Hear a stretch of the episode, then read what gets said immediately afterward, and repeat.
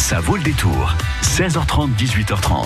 Ouais, et à cinq semaines de Noël, j'ai envie de dire que la bande dessinée, ça vaut le détour. Ah bah oui, effectivement, pourquoi pas demander au Papa Noël de glisser sous le sapin cette année des bandes dessinées pour toute la famille, pour les grands, les petits.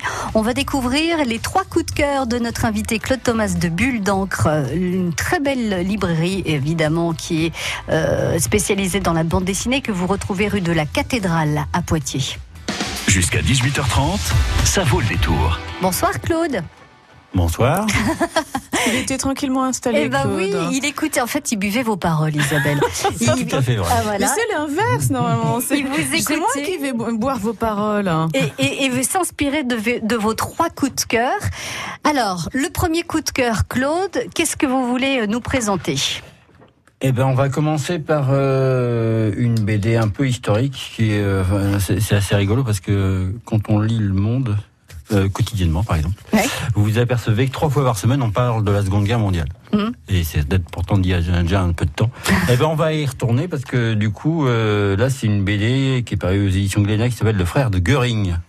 Donc on connaît le Göring, le nom, le oui. Hermann. Mhm, mhm, Hermann. Voilà, qui est le plus connu, qui est le plus détestable a priori. Et euh, là, on suit son frère. Donc personne savait que euh, Hermann Göring avait un frère. Enfin, on s'en est pas tellement intéressé, à non, vrai voilà, dire. Voilà. ça, tout le monde s'en fichait. Et donc il a bien un frère qui s'appelle Albert Göring. Et en fait, euh, là, on le suit. Donc c'est vrai, hein, c'est une histoire C'est une histoire vraie? Oui, c'est pas, c'est pas fictif. C'est pas fictif du tout. Et euh, on le suit donc, on est après-guerre. Et euh, lui, il cherche à se rendre, enfin à s'expliquer sur euh, sa position, sur comme quoi il est, il a pas suivi son frère. D'accord. Et euh, sauf que les Américains en place euh, l'interrogent et euh, ils sont pas tout à fait établis. Enfin, Oui. ils, euh, voilà, ils se disent non mais arrêtez de vous fiche de moi. Ouais. Et voilà. Et donc on suit cet itinéraire là. Euh, c'est plutôt très intéressant d'avoir un, un autre point de vue et puis euh, bah, de découvrir toujours des choses qu'on a qu'on savait pas. Oui, quoi. sur l'histoire. Vous voulez dire, hein, ouais. voilà, la petite histoire de la grande histoire. Est tout blanc, euh, tout noir. Il y a jamais rien qui est euh, qui est aussi gravé dans le marbre. Et euh, il y a toujours, un- on a toujours un petit souci avec euh, avec les guerres, avec les conflits. On a toujours l'impression qu'il y en a, il y en a qu'on est du bon côté quand on est d'un. Voilà. De ce côté-là, et voilà. En fait, on s'aperçoit. Moi, je connais. Enfin, il y a, il y a un écrivain que j'adore qui s'est fait traiter de pro-serbe juste parce qu'il avait essayé de montrer que les deux étaient coupables ou que les deux. Oui, enfin, qu'ils voilà, qu'il n'y avait pas un méchant plus, méchant voilà. Et donc avec euh, ce Albert Göring, eh ben voilà, tout n'est pas ni blanc ni Est-ce noir. est-ce que dans la BD, justement, euh, le frère de Göring nous apporte un éclairage sur l'homme qu'il était dans le privé et qui lui donne une certaine humanité ou, ou c'est impossible? Bah, je pense que c'est possible. Si, euh, c'est toujours possible. Bah, il parle de, de son frère Herman, de comment il est devenu, de ce que, comment il a abouti à vouloir cette quête de pouvoir et tout ça. Mhm. Mais euh, c'est, enfin, c'est pas le propos. Si, c'est peut-être le propos aussi. Le problème, c'est que si l'histoire est complète en deux, il y aura deux volumes, donc on va savoir euh, dans le deuxième où ça nous mène. Ah oui, d'accord. Donc là, on termine sur une, euh, une note un peu en l'air et on ne sait pas trop. euh, Ouais, où ça va. Mais voilà. pour lui, pour le frère de Göring, Pour le c'est-à-dire frère, pour son Ouais. pour son avenir, ce qui Ouais, va lui arriver, est-ce qu'il va est-ce qu'il est-ce va être va- libéré, est-ce que C'est ça. Il y avait déjà une BD un peu similaire qui s'appelait Karsten il y a quelques années, où on suivait là le chiropracteur Dimmler. Ah, D'accord. Euh, C'est assez étonnant que ces personnages euh, inspirent des auteurs de bande dessinée quand même. Je sais pas. Je trouve que, bah, enfin, moi, je trouve que c'est bien, mais de, bah, enfin, là, c'est pareil. Hein, là, en ce moment, je crois qu'il y a- une dizaine de BD qui parlent de la Seconde Guerre mondiale. En ce Mhm. moment, il y en a une qui était très bien aussi. J'aurais pu amener d'ailleurs, mais il y en avait plein de belles choses. euh, qui s'appelle Van- Claude, il dit toujours ça. euh, Trois coups de cœur, c'est pas suffisant. Il en faudrait dix. qui- La BD s'appelle Vanze et c'est sur la conférence de Vanze. On appelle ça la conférence de Vanze par euh, quoi Par euh, je sais pas par habitude, puisqu'en fait, il s'agit plus d'une réunion. ouais. dans laquelle tous les hauts dignitaires allemands de l'époque se sont euh, réunis dans une grande villa à la campagne et ont mis au point les modalités de la solution finale. D'accord. Et, il y a une euh, BD qui existe là-dessus. Il y a une BD qui existe là-dessus, qui est très Aussi bien. sur des faits historiques et pas de Pareil, fiction. non, pas du tout fictif. Au contraire, justement, parce que les, dans les, aux dignitaires, normalement, on aurait dû brûler leurs notes, etc. à la fin de la réunion. Il y en a un qui les a gardés, on les a récupérés, on les a retrouvés. Et Mm. du coup, le, le type a fait la BD à partir de ça. D'accord. Et c'est, euh, c'est assez glaçant aussi. Là, ce qui est bien, c'est qu'il y a la petite histoire dans la grande. Il y a, Mm, tout d'un coup, fait, on voit ouais. comment on peut évoluer différemment. Donc, en étant frère, comment on peut, euh, En étant frère, en, ava- en- en ayant eu la même éducation, La comment l'un est ouais. devenu euh, cet homme euh, voilà. horrible et comment l'autre est- est resté un homme euh, ordinaire, et qui a voilà. d'être intègre et qui et voilà, et qui fait partie de ces Allemands qui sont restés en Allemagne, qui n'ont pas fui l'Allemagne parce que justement ils voulaient pas fuir leur maison. Enfin, parce que il y a Mm. un concept fort en, en allemand qui s'appelle le Heimat, qui euh, nous on le traduit par patrie, mais c'est plus que ça quoi. C'est vraiment la terre natale. Et ils veulent, il y a plein d'Allemands qui sont restés non pas parce qu'ils voulaient adhérer au parti nazi, mais juste oui. parce qu'ils voulaient rester chez eux. Oui. Voilà, et défendre ce, une manière de vivre là. Et euh, ben, Albert Göring, c'est ce qu'il fait. Il reste là, malgré euh, malgré son frère, malgré le poids qui pèse sur ses épaules d'avoir un frère nazi. Et Le frère de Göring, c'est comme ça que se, se- se nomme cette euh, bande dessinée. Euh, un petit mot sur euh, l'illustrateur et, et sur le style euh, des dessins? Le style est assez euh, classique, réaliste. euh, c'est propre, c'est plutôt très très joliment fait. Et, euh, et le scénario tient bien la route pour l'instant d'un bout à l'autre. Donc c'est vraiment une belle euh, une belle découverte. Un premier faire. coup de cœur, donc présenté par euh, Claude. Donc c'est évidemment un livre à mettre plutôt entre les mains d'adultes, mais aussi d'adolescents, hein, qui, euh, voilà, à partir de la troisième, euh, ça fait Ah partie sans souci. ouais. euh, du programme la Seconde Guerre mondiale. Donc ça peut être aussi l'occasion d'apprendre la grande histoire par le biais de la petite histoire, puisque de toute façon, j'imagine que dans cette bande dessinée, même si on parle du frère de Göring, euh, il est question de, de- des actions de, de, de son frère. Ouais. Voilà. Ouais. Euh, vous offrez un cadeau, Claude, aux Eh ben, auditeurs de. France Bleu Poitou? Ah, très bien. Donc, si vous avez envie euh, de lire euh, donc le cette bande dessinée, j'allais vous redonner le titre, mais si je vous redonne le titre, je vais vous donner aussi la réponse à ma question. Donc, c'est le frère euh, d'un Allemand qui a marqué euh, la Seconde Guerre mondiale. S'agit-il de Göring ou s'agit-il d'Hitler? 05 49 60 20 20. Le premier coup de cœur de Claude Thomas de Bulle d'encre à Poitiers vous a présenté alors le frère de Göring ou le frère d'Hitler 05 49 60 20 20. Si vous avez envie de vous replonger dans la petite histoire de la Grande Guerre mondiale vue par un Allemand, eh bien vous pouvez nous appeler maintenant et répondre à cette question.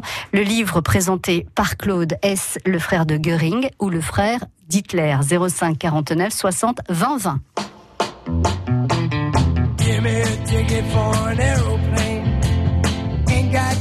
undertake a fame.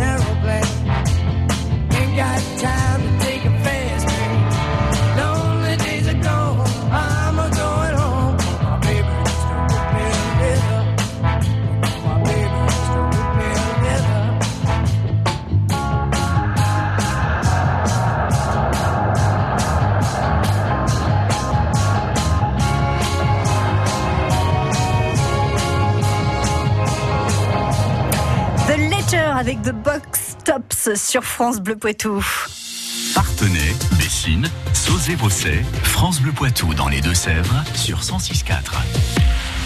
Alors le frère de Göring et non pas le frère d'Hitler, c'était euh, la question euh, donc que euh, je vous posais donc pour gagner ce, ce livre qui était le premier coup de cœur de Claude de Bulle d'encre. C'est le premier volet, il y en aura un deuxième qui doit qui doit paraître euh, l'année prochaine dans le courant de l'année Oh, ouais, prochaine. Vers mois de juin peut-être? Ah oui, d'accord, on a le temps. alors, Ah, on a le temps, on a tout on le a temps, ouais. le temps de patienter. Deuxième coup de cœur, Claude, qu'est-ce que vous nous proposez? Eh ben, euh, il y a eu une pièce de théâtre qui était faite là-dessus, qui est une pièce de théâtre sur une pièce de théâtre, et nous là on a la BD. Oh là là. ça s'appelle Edmond. Ouais. Edmond, et c'est sur Edmond Rostand, Mhm. et c'est sur la fameuse pièce que tout le monde connaît de Edmond Rostand, qui s'appelle Cyrano de Bergerac. Mhm. Voilà. Et donc, euh, euh, Léonard Cheminot, le dessinateur, il avait fait plein de trucs comme ça. C'est toujours autour de personnages historiques. Il avait fait, il en avait fait une sur une sorte, enfin, sur ce qui a donné lieu à la création d'Arsène Lupin, qui était un anarchiste, cambrioleur, euh, gentleman. D'accord. Sur, sur Euh, le, un personnage réel qui a inspiré Arsène Lupin. Voilà. D'accord. Et il en avait fait un autre sur un, une espèce de, de conquistador euh, qui se prénommait, enfin qui se voulait être le roi de la Patagonie que personne connaît. Et mais, Mais qui a pareil, existé. qui a existé et Mhm. lui aussi également. Et là donc il s'attaque à Edmond Rostand qui euh, avant de faire euh, de créer Cyrano de Bergerac euh, était euh, parfaitement inconnu, euh, vilipendé par tout le monde, euh, étant un pauvre poète à deux balles. Et euh, voilà. Et du coup, euh, Rostand s'en remet pas. Enfin, il crée des pièces, puis ça marche jamais. C'est un four. euh, plus personne ne veut le produire. euh, c'est une catastrophe. Jusqu'au moment où, euh, où il rentre dans un bar. Et euh, il a euh, il- le serveur du bar. euh, et euh, je sais pas, dans, c'est dans les années 20-30, ça? Ouais. Je sais pas quand est-ce qu'on est exactement. Et euh, il est noir. Il est noir et euh, il y a un et à l'époque c'était quand même assez rare. Ouais. Et euh, il y a un type du bar qui l'appelle un nègre. Et euh, le type répond nègre c'est tout. C'est un peu court jeune homme. Vous avez déjà. Vous y ayez pu dire, voyons, t'es un géographe africain, antillais, créole, tel un peintre marron, mélanoderme, morico, ou tout simplement noir. Si vous aviez eu la sobriété, l'élégance, tout simplement le vocabulaire d'un homme entrant dans mon café, que qu'un homme entrant dans mon café se doit d'avoir. Et voilà. Et ce petit déclic là fait qu'on a là après la célèbre Ah ouais. Un, pic, un roc, euh, que dis-je, une péninsule. Voilà. Ouais. Et euh, suite à ça, l'inspiration arrive chez, dans la tête d'Edmond Rostand et la création de la pièce se met en place. Il rencontre tout un tas de gens euh, qui, certains le laissent tomber, d'autres le voilà. Et toute la BD raconte ça, le parcours énorme de de de, de Rostand pour créer cette pièce avec l'aide de tout un tas de gens. C'est pour ça que sur la couverture d'ailleurs, il y a on voit la alors la couverture est tout à fait ratée, mais parce qu'elle donne envie à personne, absolument personne. Et euh, donc on voit euh, Rostand qui tire le, le rideau et derrière on voit tout un tas de gens. Et c'est euh, tous les créateurs de la pièce qui qui ont créé la pièce quasiment autant que Rostand, chacun sa À sa façon, à sa façon, en inspirant euh, voilà. les personnages ou, et euh, c'est ou des une dialogues. splendeur. Alors c'est la pièce est, est connue, elle est relativement drôle, même si elle est un peu mélodramatique, puisque finalement Cyrano meurt à la fin. Mais euh, et là, euh, c'est juste drôle d'un bout à l'autre. Et en même temps, c'est une histoire vraie. Là aussi, en fait, je me rends compte que je peux faire deux, trois choses. c'est ce que j'allais vous dire. Vous êtes inspiré par la petite histoire dans la grande histoire, en Voilà, fait. moi ça me plaît bien. Aujourd'hui, on va faire ça parce que Eh ben, en fait, j'hésitais entre deux choses et ça va Et être voyez, votre esprit Euh, vous voilà. a guidé vers, euh, vers ce thème unique de la petite histoire dans la grande histoire. Donc là, euh, l'histoire de, de, de Cyrano de Bergerac, comment est né Cyrano de Bergerac dans la, la tête de son auteur? Ça s'appelle Edmond, tout simplement. Tout simplement. Et c'est aux éditions Rue de Sèvres. Rue de Sèvres. Très bien. C'est une merveille. Dans un instant, troisième coup de cœur de Claude Thomas de Bulle d'encre. Alors, vous pouvez, vous l'entendez parler là de, de ces bandes dessinées. Moi, je vous conseille d'aller à la boutique euh, rue de la Cathédrale. Vous poussez la porte et vous commencez à, à discuter BD avec Claude. Bon, il faut prévoir une après-midi, quoi, hein, quand même, hein, à peu près, quoi. Et puis, euh, et puis vous ressortez de là avec euh, plein de BD ou en tout cas plein d'envie euh, d'acheter euh, toutes les BD euh, euh, qui, qui vous a présentées. Là, c'est une grosse, grosse, grosse BD qui, qui se prépare. Restez avec nous sur France Bleu Poitou. Vous l'avez vécu cette semaine sur France Bleu Poitou. Je viens manifester parce qu'il y a un ras-le-bol du carburant, des cigarettes, du fuel, de toutes les taxes qu'on nous impose. C'est vraiment un gros ras-le-bol. Tout le monde en a marre euh, de Monsieur Macron. Enfin, Macron tout court. même. Nous, les infirmiers, on est toujours là. Quand on regarde le plan de santé, euh, en gros, on peut dire que tout le monde fait un peu une part de notre métier. On est en train de nous prendre nos tâches et de les faire glisser aux autres. Ce début de championnat n'est pas celui qu'on rêvait à cause du match de Lille, mais on est là, on se bat, et on va continuer à se battre avec les moyens qu'on a. quoi. Pour ceux qui n'auront pas le vertige déjà, qui auront le courage de monter dans, dans la grande roue, parce qu'elle fait quand même euh, 45 mètres, il va y avoir des surprises. France Bleu Poitou, numéro 1 sur l'info locale. Jusqu'à 18h30, ça vaut le détour. Le frère de Goering sur l'histoire du frère de Goering. Voilà, volume 1, c'était le premier coup de cœur. Edmond sur euh, l'histoire d'Edmond Rostand qui euh, crée euh, Cyrano de Bergerac. C'était le deuxième coup de cœur de Claude Thomas de Bulle d'encre, rue de la Cathédrale à Poitiers. Troisième coup de cœur, c'est un énorme bouquin, c'est une énorme bande dessinée. De quoi s'agit-il, Claude? Eh ben, ça s'appelle Monk. Monk. C'est un Monk, personnage? Monk comme un moine, hein, Ah. mais ça fait. Non, je regardais le nombre de pages que ça fait. mais euh, c'est pas si gros que ça en vrai. Enfin. euh, 340 pages. Ouais, 340 pages sur un format euh, plus petit que les bandes dessinées dont on a l'habitude euh, d'avoir entre les mains. Ouais. Là, c'est c'est format livre en fait, euh, roman. C'est un format quoi. livre, ouais, c'est ça. Mm. C'est le format d'un livre, on peut, on peut le, le ranger facilement. Alors c'est, euh, je crois que c'est un tout nouveau. Je sais pas s'il y en a fait d'autres avant en BD, je suis sûr que non.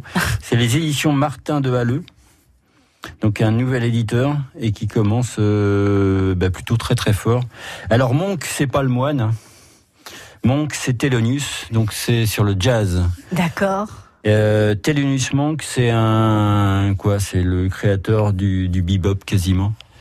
Euh, il avait une manière de jouer tout à fait spéciale. Donc il était euh, en son temps, peut-être pas aussi. Alors justement, en son temps, pas tout à fait autant connu que Dizzy et Gillespie Oui. ou Charlie et Parker Bird, mais euh, mais presque. Et en tout cas, il le méritait. Il sera connu après. Il sera reconnu euh, par ses pairs. Après Il sa sera- mort, c'est ça Hein Après sa mort. non, non, Non, un peu avant. avant quand même. D'accord. Un peu avant, il y a plein de gens qui vont prendre exemple sur lui, sur sa manière de jouer, parce qu'il disait toujours qu'il y avait trop de notes. Euh, donc il fallait aller à l'économie. Euh, Il y a plein de gens qui pensaient ça. qu'il Surtout pour des joueurs de jazz.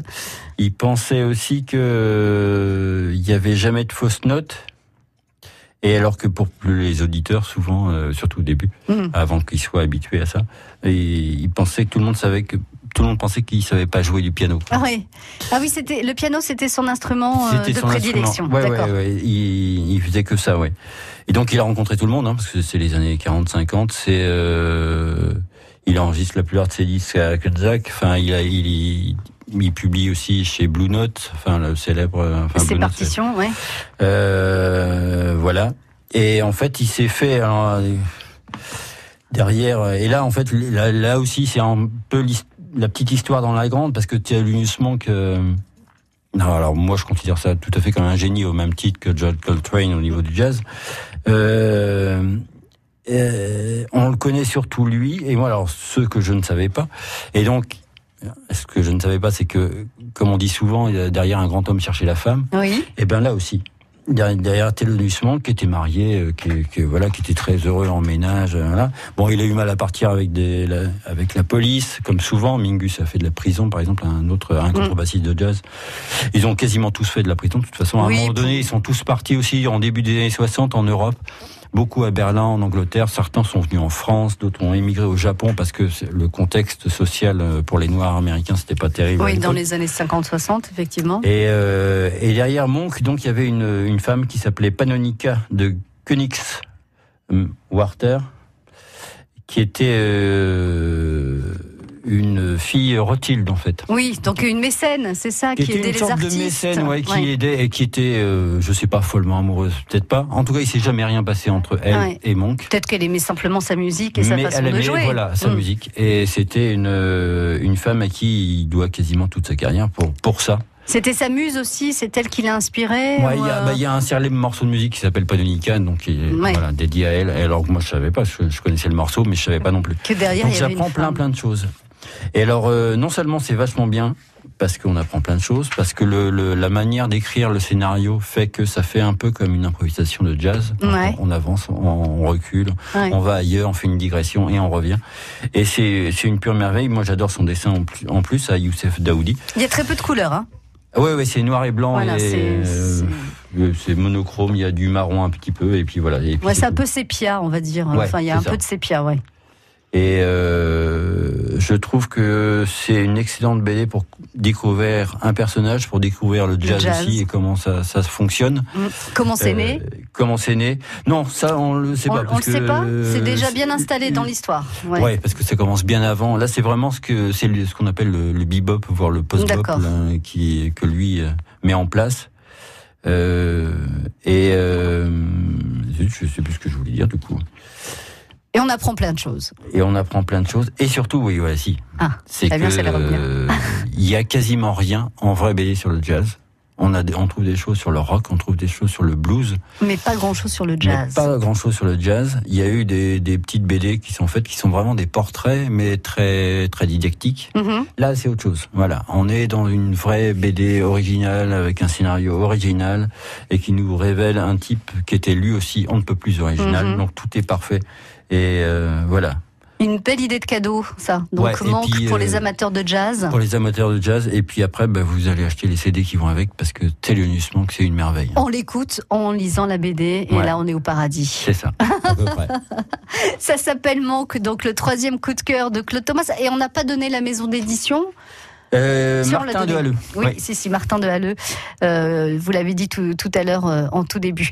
Eh ben, écoutez, Claude, merci beaucoup de nous avoir donné envie euh, de lire donc ces trois BD, trois BD très différentes, mais qui effectivement ont ce fil rouge qui est la petite histoire dans la grande histoire. Donc l'histoire de la Seconde Guerre mondiale, l'histoire d'une pièce de théâtre, et puis l'histoire d'un joueur de jazz, d'un jazzman. Merci Claude. Avant de se quitter, Bulle d'encre, c'est ouvert de quelle heure à quelle heure et de quel jour à quel jour? Euh, 10-19 de mardi à samedi et 14-19 le lundi. Très bien. Donc ouvert le lundi, on, re- on note ça l'après-midi. Oui. À très bientôt Claude. Merci, Merci. à vous. Au revoir. Au revoir. France Bleu Poitou.